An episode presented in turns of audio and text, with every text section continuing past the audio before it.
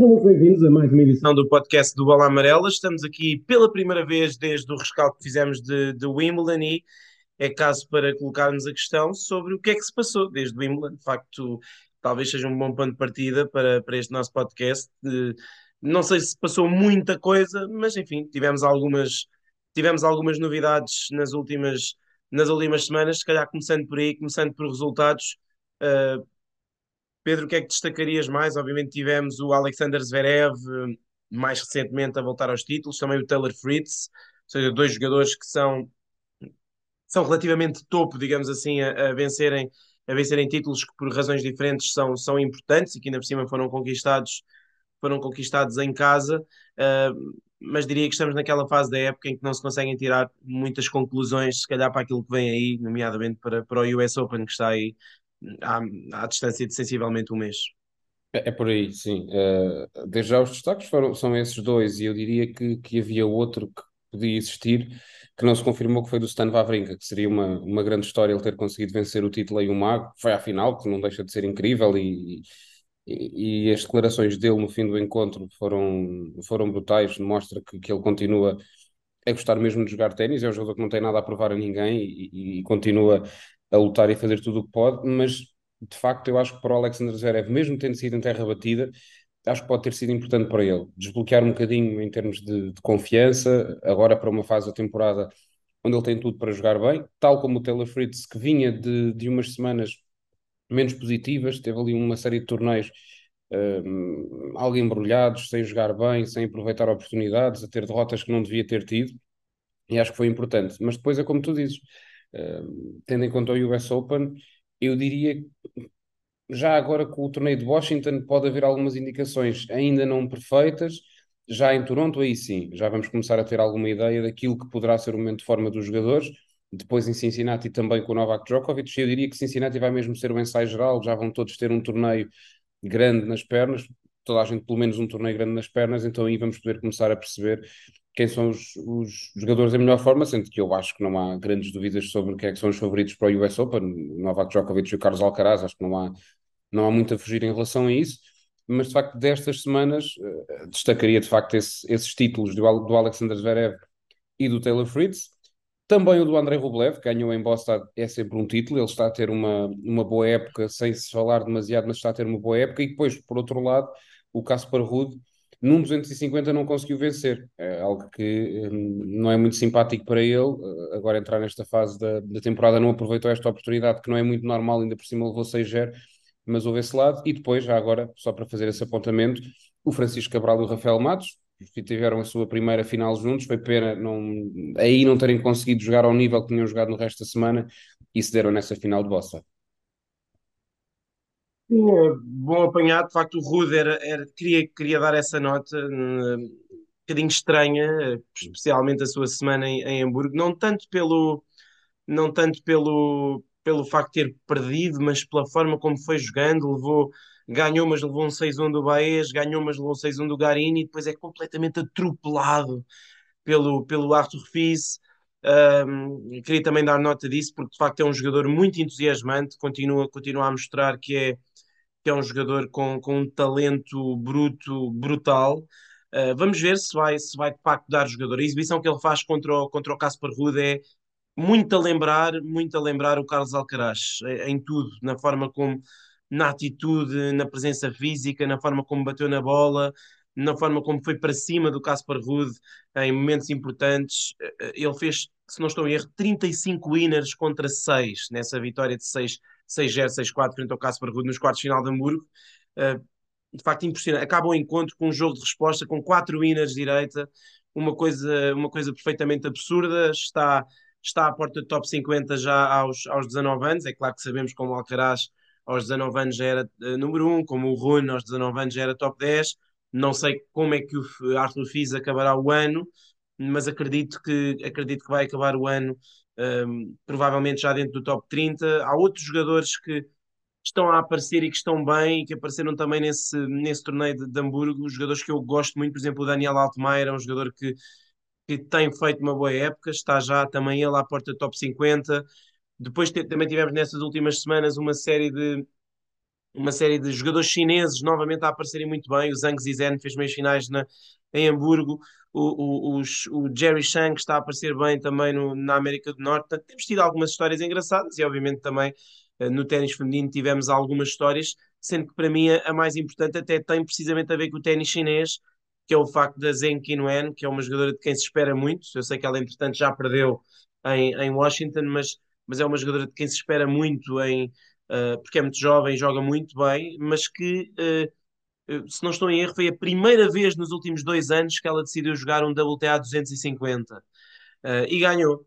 Ela normalmente só joga torneios grandes e não tem conseguido fazer resultados porque normalmente vai apanhar com jogadoras boas, como foi agora o caso, apanhou o Madison Keys na, na primeira ronda de, de, de, de, de, Washington e acabou por perder, mas foi decidiu ir jogar um torneio pequeno em terra batida, onde era a favorita e acabou, e acabou campeã. Já agora, também por falar nisso, em jogar um torneio pequeno e ser favorita, a Iga Swiatek foi jogar o seu torneio local em, em Varsóvia. Eh, é verdade que o torneio até tinha ali um ou outro nome interessante, nomeadamente a Carolina Mukova, que acabou por perder e acabou por ser um autêntico passeio para, para a Iga. Uh, o torneio de Varsóvia acabou por ser um título anunciado, de qualquer forma, uh, e porque falámos aqui também em relação a Zverev, a importância que foi para ele ganhar o seu torneio local, acredito que também tenha sido importante para, para a Iga Swiatek ganhar o seu torneio local, ganhar pela primeira vez em casa, porque eu acho que, independentemente de ser número um ou de não ser número um, ou de ser maior ou menor, ou, ou um jogador menos relevante, acho que é sempre importante, é sempre muito especial ganhar o, ganhar o seu torneio local. Portanto, acho que essa é também uma das grandes notas desta, desta, destas semanas.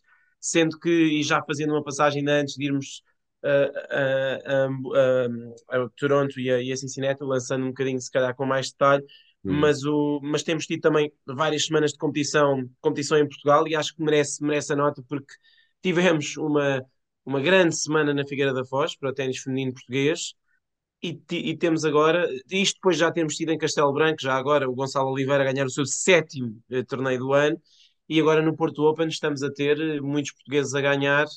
Uh, de facto, nem todas as semanas de torneios em Portugal têm corrido assim, especialmente nos Challengers este ano mas estas têm sido muito boas, não é? Sem dúvida. E, tanto na Figueira da Foz, não só, a, não só a Kika, também a Matilde conseguiu uma, uma vitória brutal contra uma jogadora que está nos quartos de final do torneio da WTA esta semana. Portanto, ela perde com a Matilde, a Jacqueline Christian. Agora, entretanto, ganhou a Mari Vuskova, está nos quartos de final em Praga, portanto, também para colocar aqui um bocadinho em perspectiva essa vitória da, da Matilde.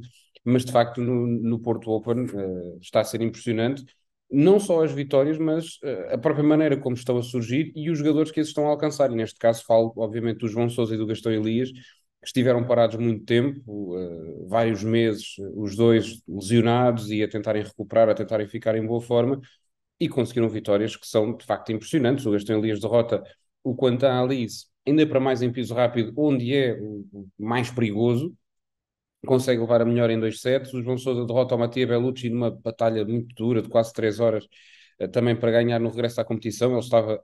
Eh, nem, nem é só o facto de ter estado dois meses parado, ele não ganhava nenhum encontro desde o Estoril Open, portanto eh, foi de facto importante para ele, ele ficou muito emotivo e com, e com razão, mas depois não é só ele, de facto está a ser uma semana muito especial, o Henrique Rocha ganhou o seu primeiro encontro num torneio de Challenger, o Jaime Faria também, um, é uma semana que pode ser muito importante aqui para vários jogadores. O Gonçalo Oliveira está num Challenger aqui no Porto Open e está na segunda ronda igualmente. Uh, e de facto pode ser uma semana importante em termos de pontos, em termos de ranking para eles.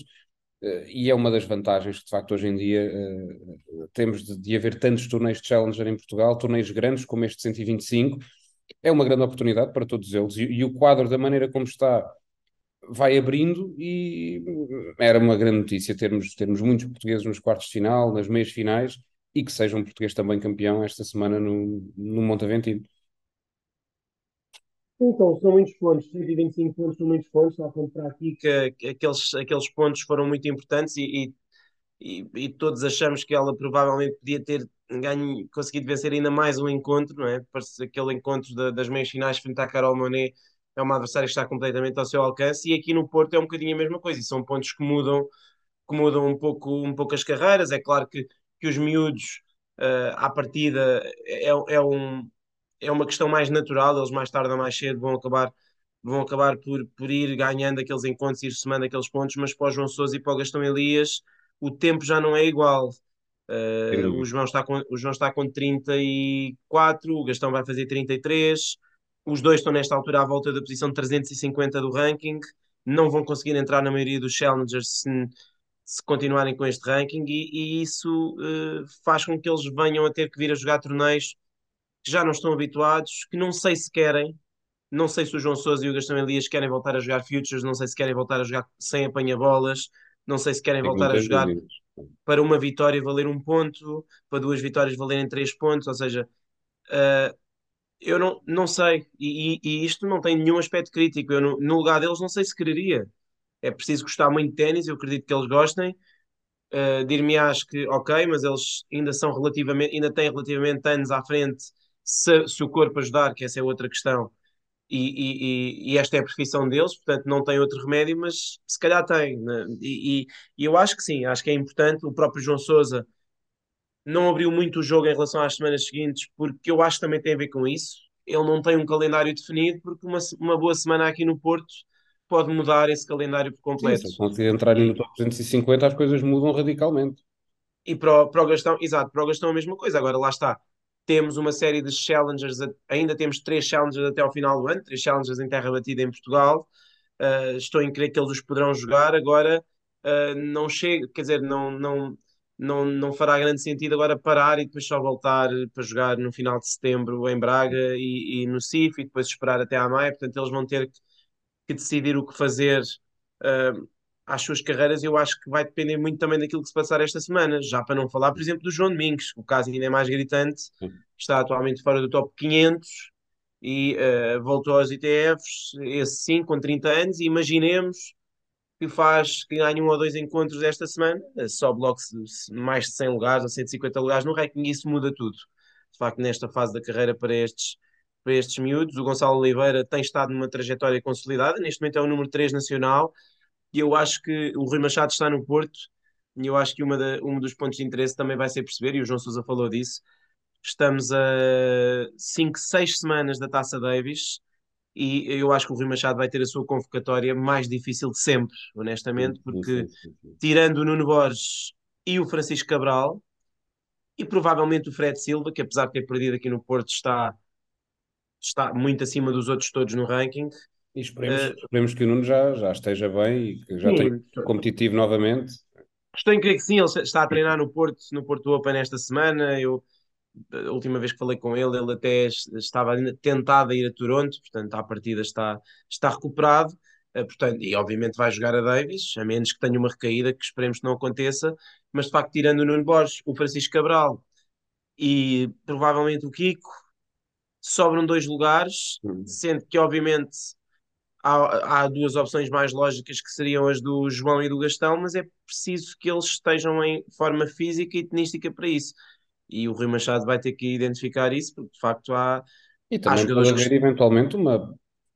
Não sei qual é que é o pensamento do Rui Machado nesta altura, mas pode começar a tentar fazer uma transição e se calhar num dos lugares levar o Henrique, por exemplo, para Sim. se ambientar a equipa. Não sei se é já, não sei se será já para uma eliminatória com a Áustria, mas. Sim, em, em, em teoria isso é uma hipótese, mas também lá está, o Rui Machado acumula a função de treinador do Henrique Rocha. Não sei se nessa semana, havendo e há torneios uh, internacionais em Portugal, se fará sentido queimar uma semana, entre aspas, de um e levar um jogador para a Áustria quando estão a haver torneios em Portugal. Acho que há, há muitas Sim, coisas a ponderar. Para jogar, obviamente, iria para Sim, lá, iria há, para jogar. Né? É acho que irá, acho que irá, acho que irá ser uma convocatória muito engraçada, mas lá está também tudo, todos os cenários que podemos, possamos especular agora, depois também perdem alguma atualidade, uh, dependendo daquilo que se passa no Porto. Eventualmente, se o João Sousa e o Gastão Elias forem os dois como nós esperamos, à meia final e jogarem contra o outro, uh, se calhar a partir daí fica mais ou menos claro que eles ainda são uh, sim, sim. jogadores sim, indispensáveis à, à, seleção nacional. Apenas para, para concluir, já falaste um bocadinho de, de Toronto e de, e de Cincinnati, Toronto para os homens, Montreal para as mulheres, mas, mas de facto será nestas duas semanas que vamos ver que vamos ver realmente como é que estão os jogadores. Carlos Alcaraz pode abrir aqui um fosso no, na liderança do ranking. Ele não defende muitos pontos. O Djokovic, como sabemos, não defende nenhum, mas o Alcaraz defende poucos e não vai uh, e vai jogar mais um torneio do que o Djokovic, vai jogar em Toronto. Um, não sei que expectativas tens em relação a isso, e por outro lado, o que é que achas da, da, da ideia e da, e da opção do, do Djokovic ter, jogado, ter escolhido jogar apenas um torneio? Uh, sabemos que não é a primeira vez que isso acontece, mas, mas enfim, talvez fosse esperar que ele, no seu primeiro ano, após esta polémica toda, nos, nos seus primeiros torneios, aliás, após esta polémica toda, podendo competir na América do Norte, talvez fosse esperar que ele fosse a Toronto, um torneio onde ele já ganhou várias vezes, mas optou por jogar apenas em Cincinnati.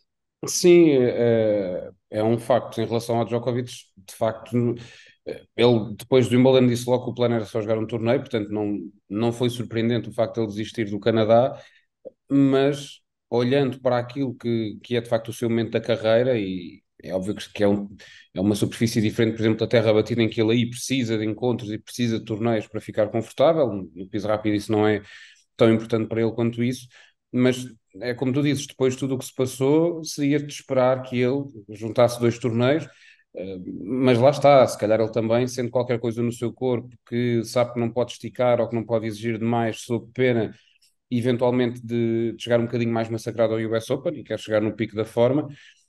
E eu acho que ele também tenta compensar isso um bocadinho com aquela decisão de jogar pares em, em Cincinnati. Se calhar é para ter mais uns, mais uns sets nas pernas, trabalhar outro tipo de, outro tipo de questões e então junto aos singulares aos pares em, em Cincinnati. E quanto ao Carlos Alcaraz, uh, uh, de facto tem essa, tem essa oportunidade e ele, uh, ele não esconde também que, é, que, essa questão do número um do mundo está sempre presente na sua cabeça. O peso maior vai ser, obviamente, no US Open, quando ele defender o título e o Novak Djokovic não defender nada, sendo que também, tal como já referiste no outro podcast, um, as pessoas podem pensar nisto, mas no Open da Austrália invertem-se os papéis.